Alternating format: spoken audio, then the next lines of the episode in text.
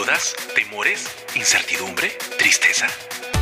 En este mundo de constantes cambios, etapas y retos, más de una vez hemos querido enviar una señal de ayuda. El momento para hacer una pausa y dejar que los especialistas nos aconsejen. Señal de ayuda. Respondemos al llamado. Un programa coproducido por la Facultad de Comunicaciones y Orientación Psicológica.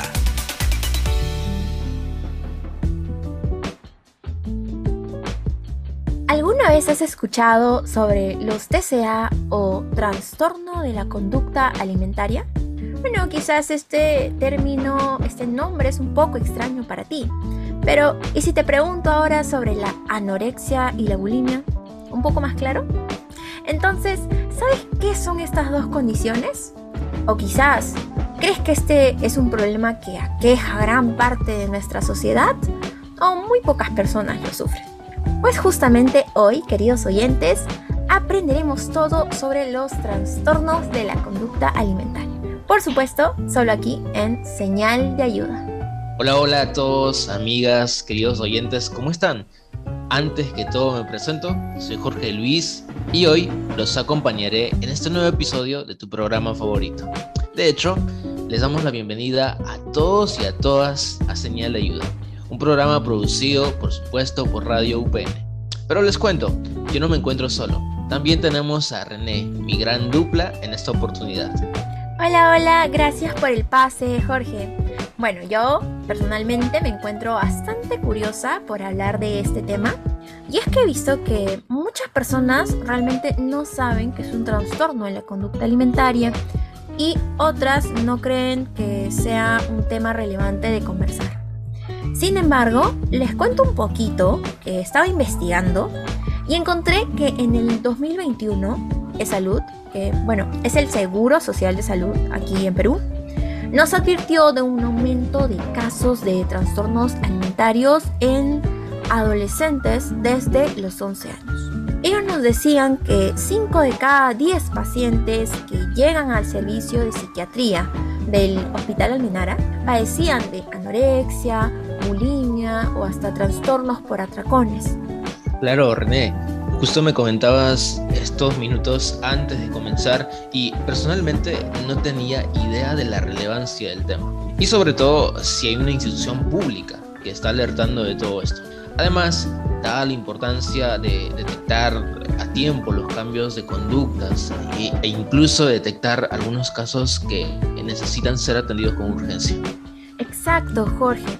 Pero bueno, te cuento a ti y a todos los que nos escuchan que tenemos una súper entrevista. Hoy nos va a acompañar Fiorella Juncar, quien pues nos ayudará a resolver todas esas incógnitas sobre este importantísimo tema. Sigue con nosotros, no te despegues, que ya empezamos. Vamos entonces con la presentación de nuestro especialista.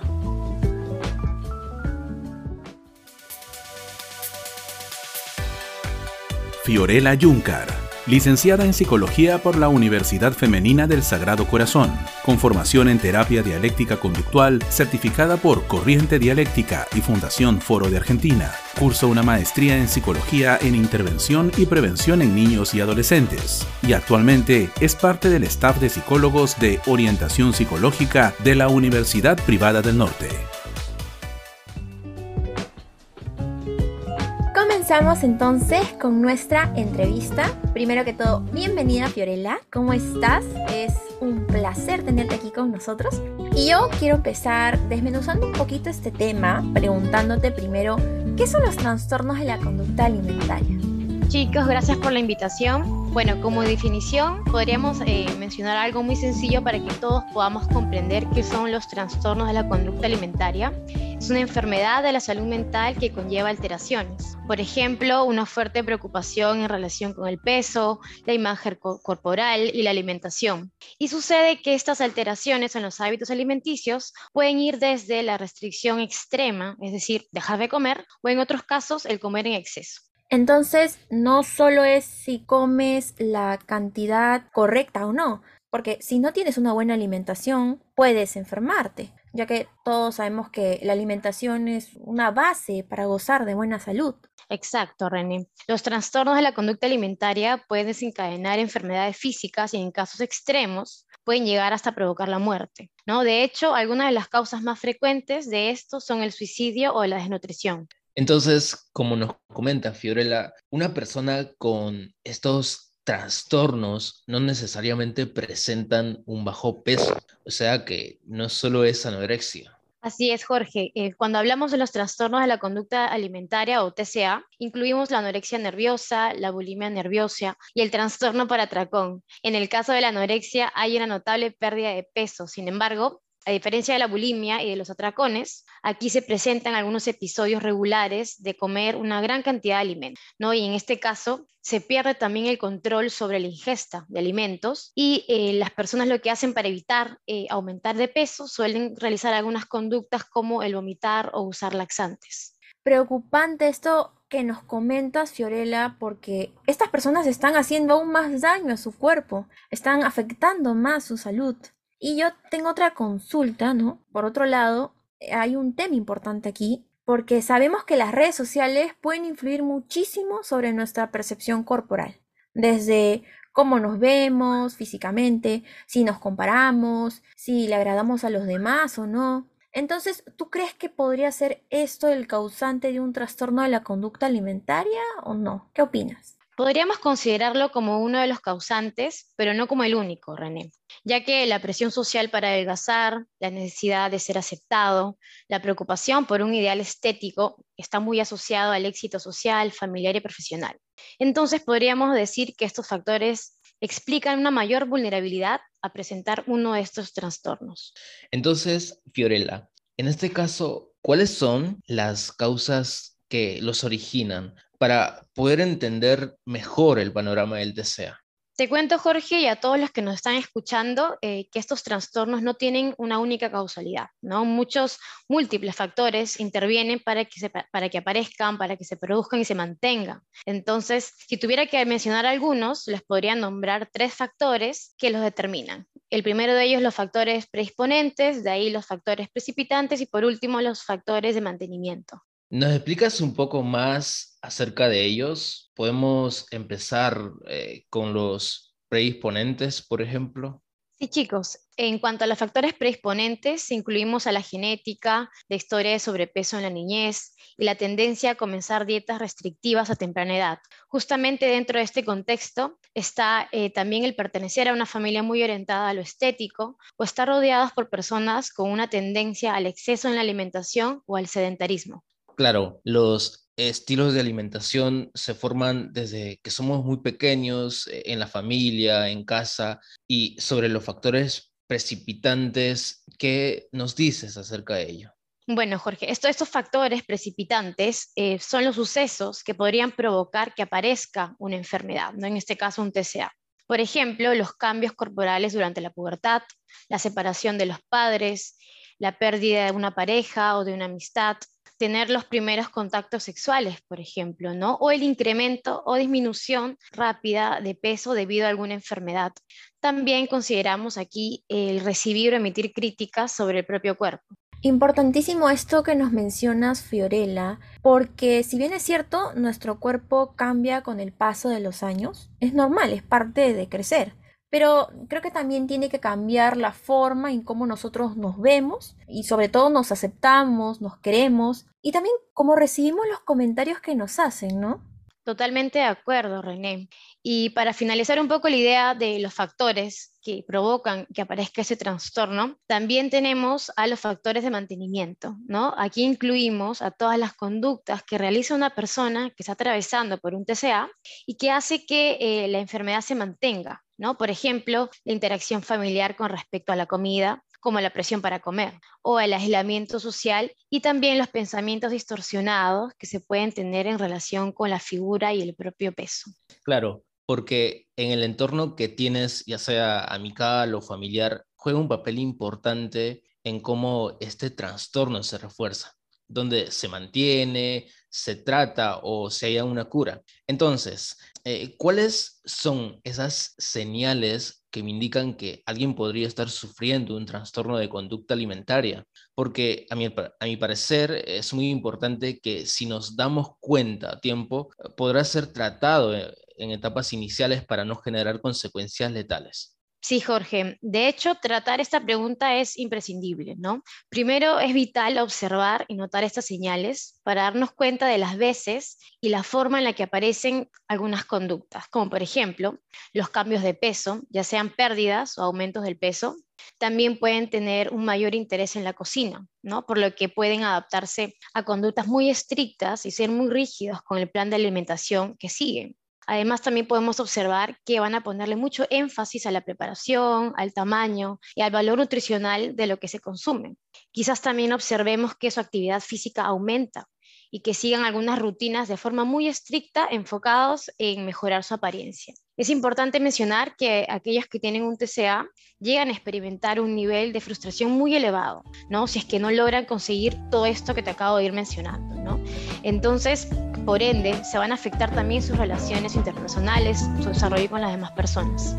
Claro, por supuesto, Fiorella. Aquí sí me parece importante que debemos estar atentos a esta rigidez con la que se siga este plan de alimentación o de ejercicio que pueda tener esta persona. Y también hay que observar la intensidad de la frustración que tienen, eh, así como todas estas señales que nos están dando, ¿no?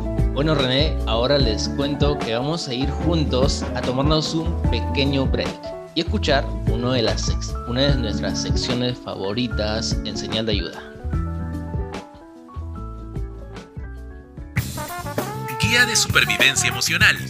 Hoy te traemos algunas recomendaciones de películas, series o libros relacionados al tema de hoy. Adelante.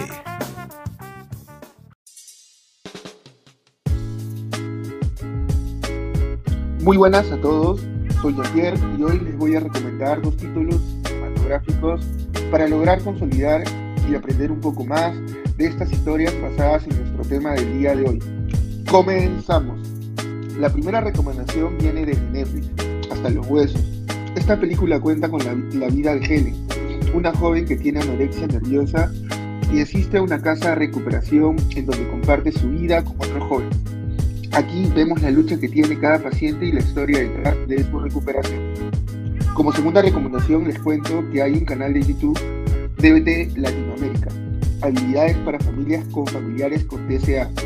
En esta charla un especialista en trastornos de la conducta alimentaria habla sobre las estrategias para orientar a los familiares, ayudarlos a estar atentos y saber qué hacer con los efectos emocionales de esta problemática. Queridos oyentes, ha sido todo por esta sección. Ahora si damos pase a la mesa central con la segunda parte de nuestra entrevista. Adelante. Gracias, Jean-Pierre. Volvemos entonces con Fiorella y René. Nos habíamos quedado reconociendo esas señales que nos pueden orientar a que alguien pueda estar sufriendo de un trastorno de la conducta alimentaria. Y ahora, Fiorella, si ya conocí esto, ¿cómo puedo ayudar a alguien que presenta estos síntomas? Gracias por la pregunta, Jorge. Bueno, cuando notes a alguien experimentando malestar por una situación, entonces vas a necesitar hacer comentarios que transmitan aceptación y no que sean juiciosos como un reproche.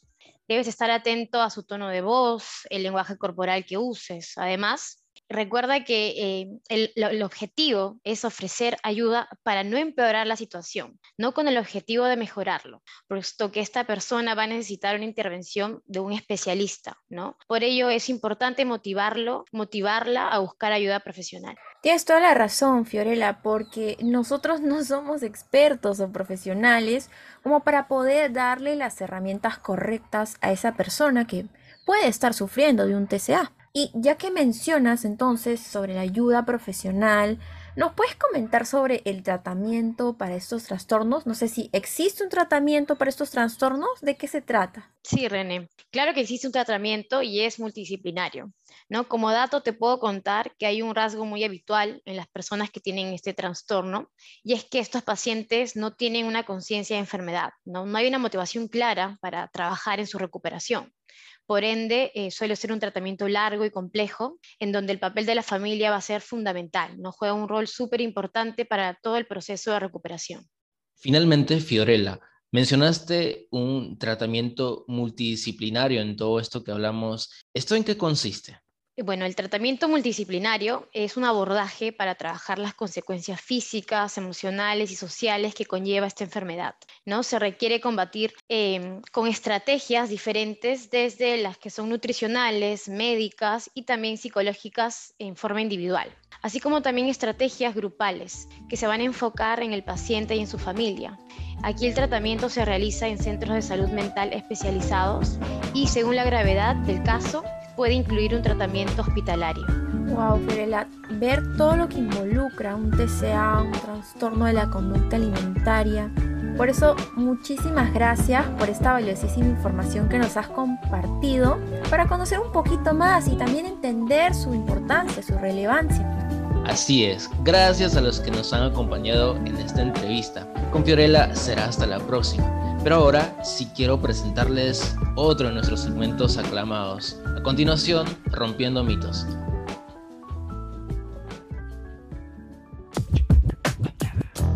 ¿Mito o realidad? En nuestra sociedad hay creencias que no necesariamente son ciertas. En señal de ayuda, esto es Rompiendo mitos.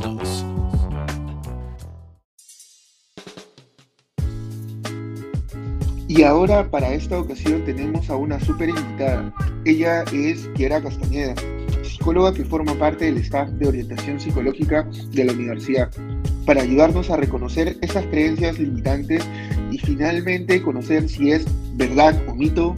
Entonces, ¿qué mitos romperemos hoy?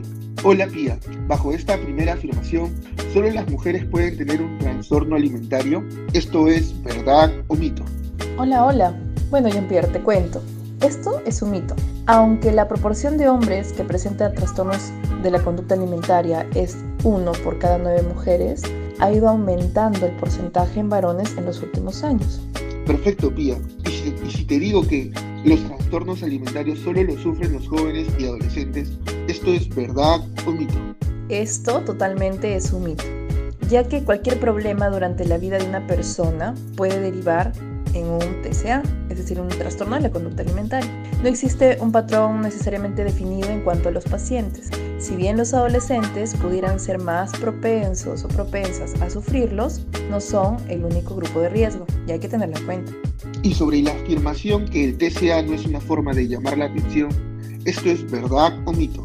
Esto sí es verdad, Jean-Pierre, ya que nadie elige tener un TCA, pues provocan un intenso sufrimiento tanto a la persona afectada o quien lo padece, como a su entorno familiar, a su entorno social.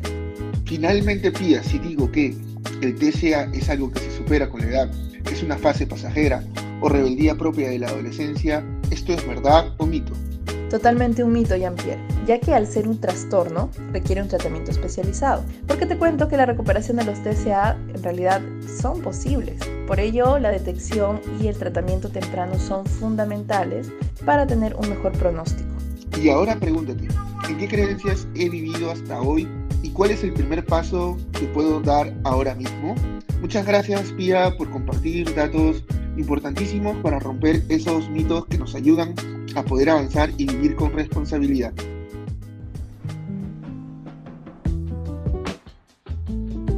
De esta manera hemos llegado al final del programa. Ha sido un gustazo conversar con todos ustedes, nuestros queridos y queridas oyentes. Asimismo, las y los invitamos a solicitar apoyo a alguno de los especialistas del staff de orientación psicológica a través de su correo oficial así como participar en los talleres de Habla Martes. Además, les cuento que tenemos una lista de reproducción en Spotify llamada Señal de Ayuda. Aquí van a encontrar todos nuestros episodios y temporadas. Por ejemplo, hemos hablado de ansiedad, depresión, duelo, entre muchos otros interesantísimos programas. Finalmente, desde aquí les invitamos de nuevo a escuchar a Señal de Ayuda en vivo cada semana en Spotify, Encore y la web o app de Radio UPN. Y nos vemos en otra oportunidad. Chao, chao, chao.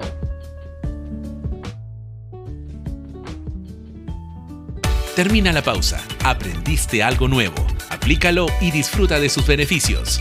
Esto fue Señal de Ayuda. Respondimos al llamado. Un programa coproducido por la Facultad de Comunicaciones y Orientación Psicológica.